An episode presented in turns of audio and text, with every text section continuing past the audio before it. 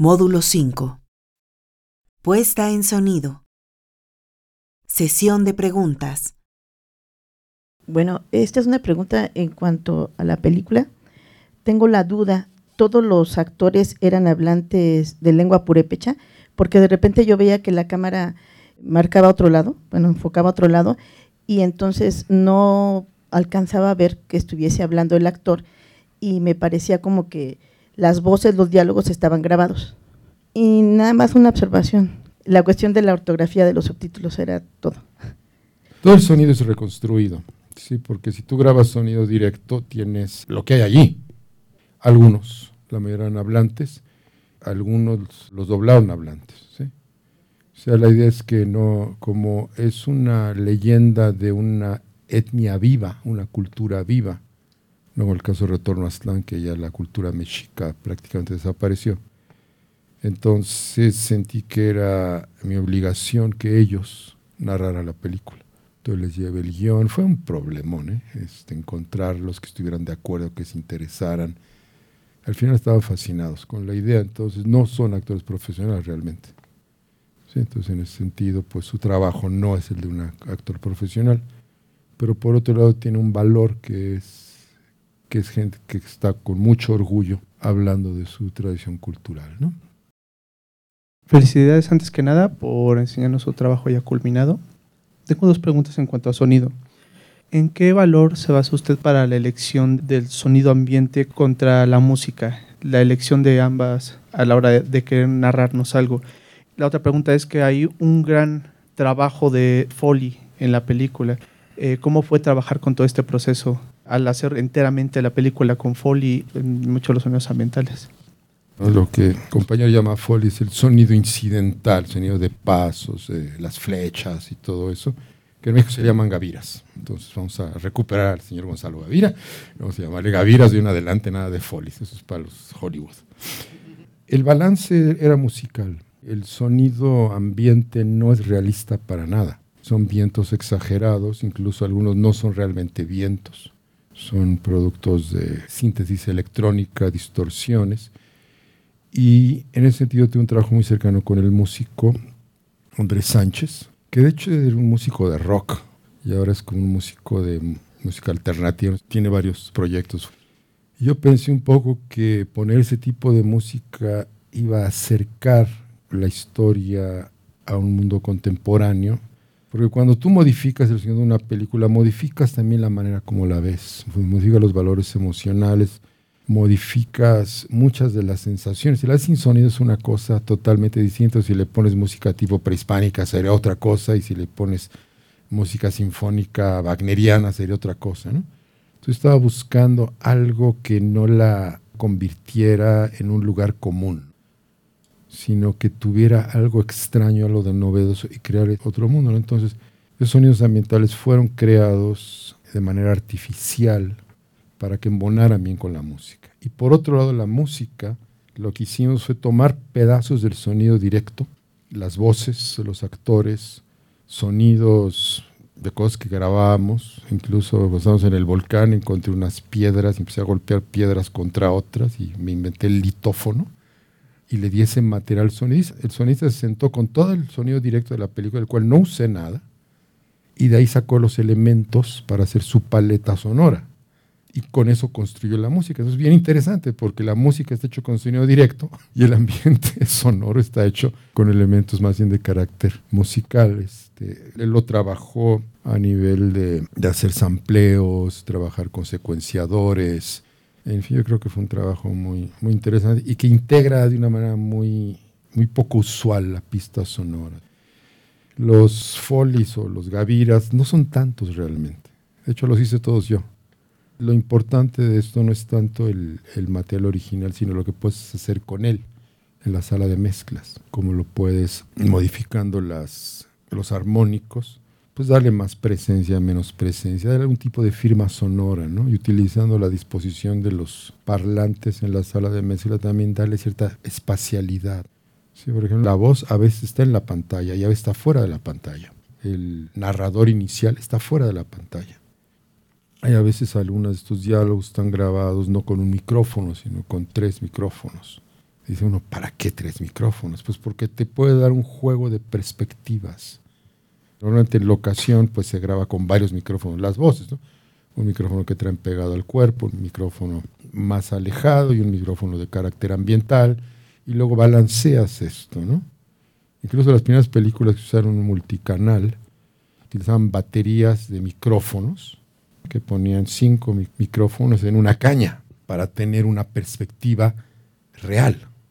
Aquí lo importante era tener todos los elementos separados para poder trabajar con ellos con una especie de composición musical ya en la sala de mezcla, ¿no? Maestro, como espectador, es una opinión. Aquí lo que usted hace es privilegiar el sonido.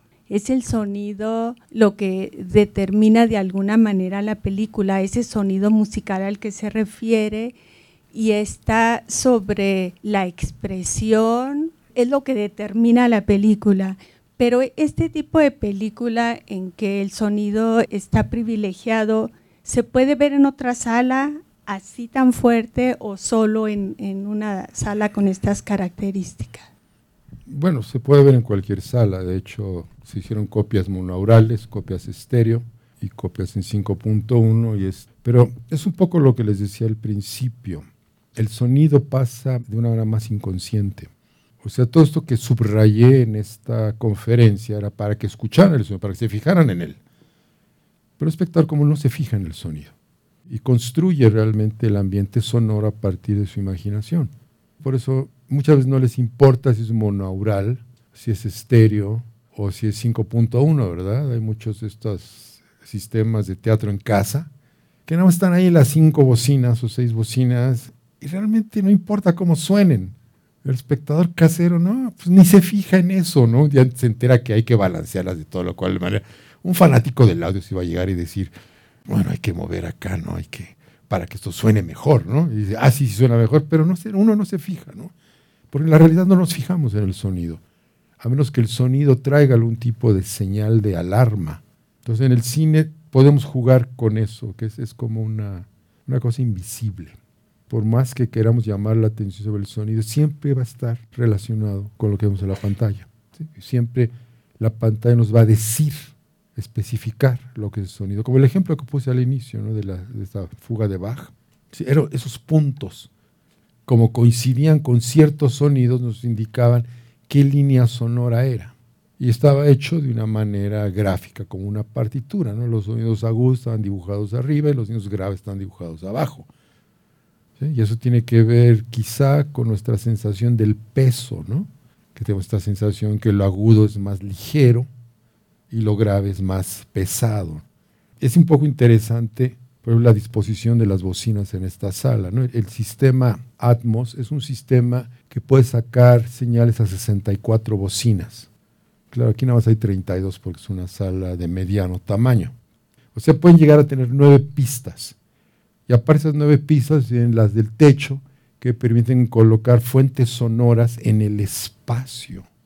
Y una innovación es que generalmente las bocinas para lo más grave, que es el subwoofer, se colocan abajo de la pantalla, porque el sonido grave llega, envuelve por abajo. Ahora, si yo no les explico todo esto y lo escucho en una sala 5.1, una sala estéreo, el efecto va a ser muy similar. ¿Por qué? Porque lo que no están escuchando lo van a construir con su imaginación. Acuérdense que el cine trabaja con la imaginación del espectador, con su memoria, con sus recuerdos, luces y sombras, unas ondas sonoras reconstruidas, pero importante es lo que el espectador puede hacer con eso. Son una serie de informaciones que todos traemos de alguna u otra manera y que permiten pues que el cine tenga una función mucho más profunda, incluso el arte, ¿no? el arte siempre está en la frontera del conocimiento, donde acaba lo que sabemos, lo que conocemos, y está explorando lo que no conocemos. Y para explorar lo que no conocemos tiene que haber algún tipo de representación como de emergencia, ¿no? Una representación provisional, que después con el tiempo se vuelve parte de la cultura. Eso sucede mucho, vamos a decir, con el arte antiguo. El arte antiguo a veces no nos habla.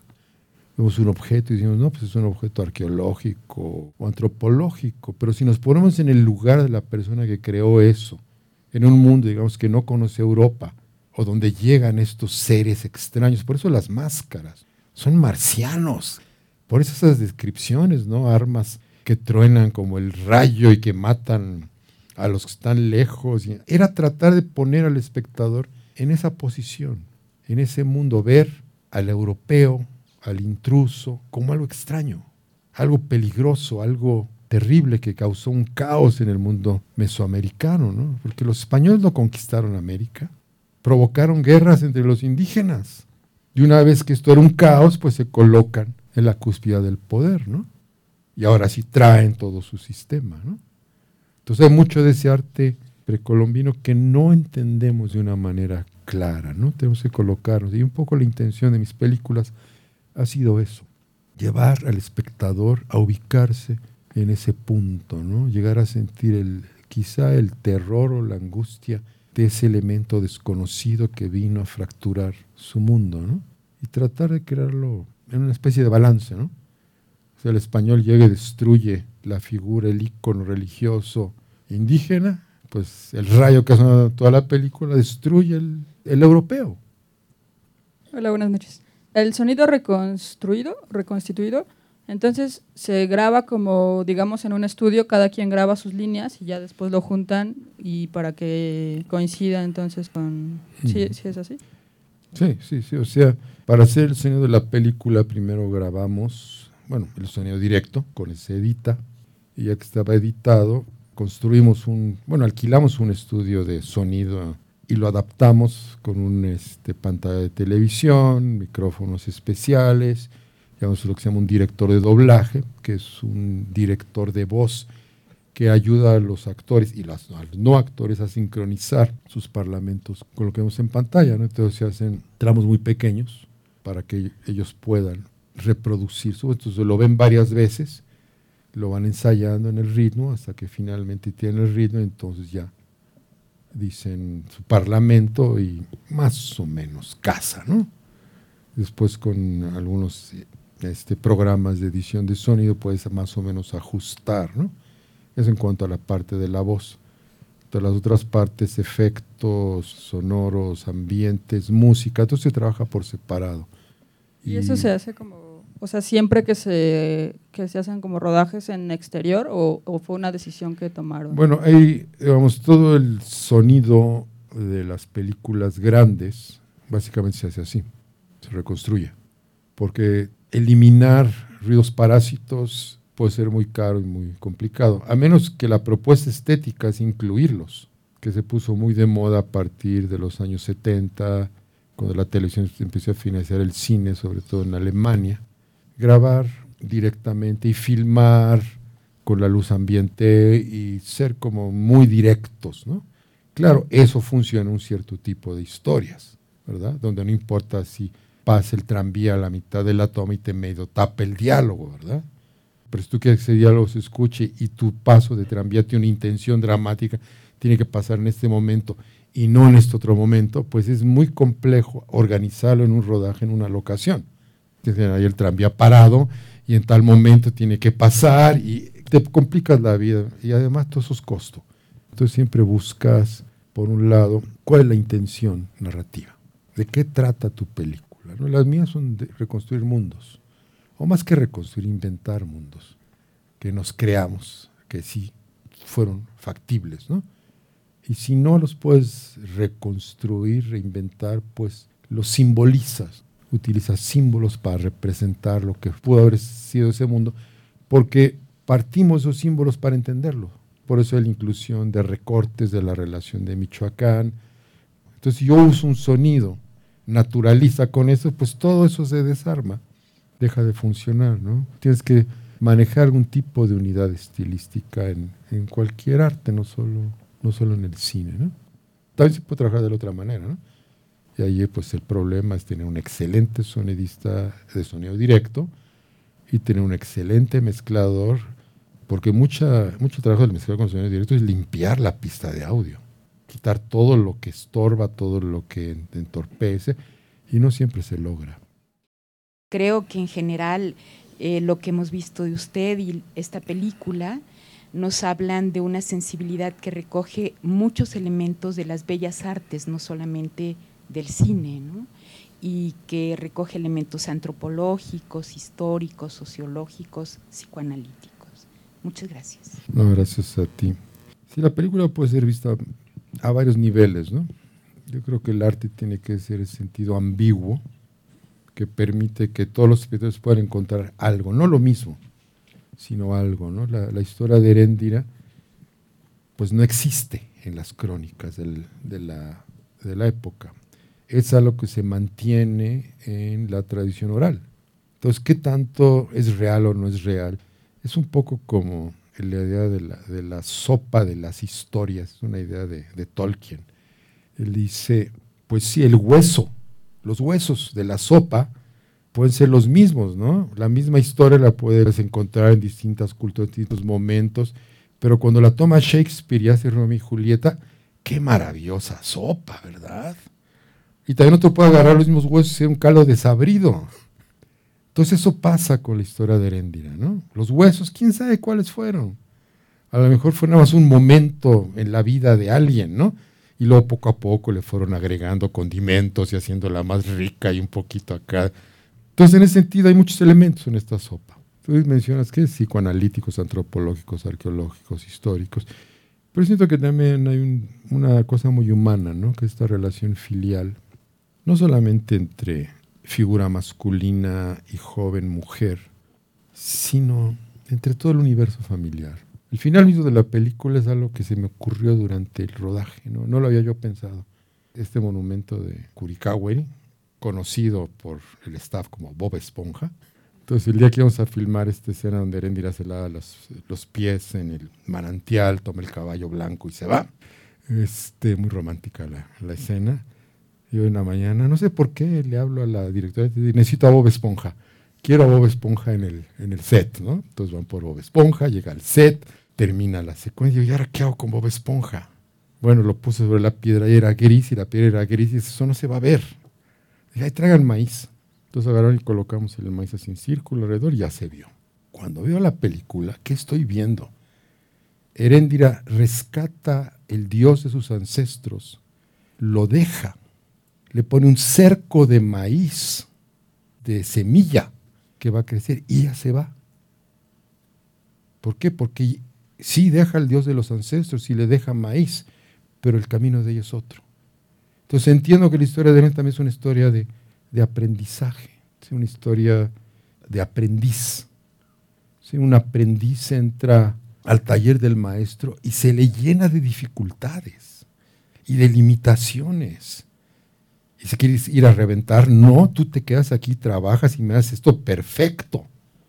Y después de estar encerrado en esas restricciones, un día hace la obra maestra y se libera todas las restricciones. ¿Por qué? Porque ya absorbió todo lo que el maestro le podía dar y le agregó lo suyo. También esa es la historia de Herendia. Es esta aprendiz que dice, yo quiero conocer lo desconocido. Lo desconocido es aquello que está fuera de mí porque soy mujer. Quiero ver qué hay allí. Ah, bueno, entonces te limitas a esto. Y una vez que lo logra, es libre. Y eso es un significado de la película que surgió, ahora sí que de mi inconsciente, en el momento en que filmé esa secuencia.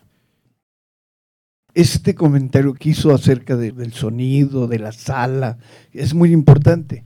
¿Qué opina usted de la proyección en computadoras, en teléfonos?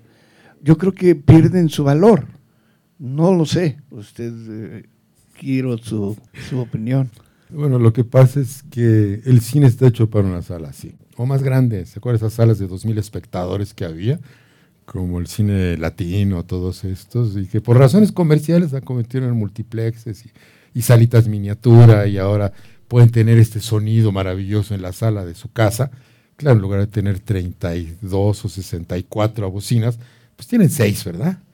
Y una se va a colgarlas en el techo porque pues estar haciendo hoyos, pues proyecta el sonido del techo para que rebote. Pues no, es como tomar este café aguado, ¿verdad? Es lo que pienso. muchas gracias a ustedes. Y muchas gracias a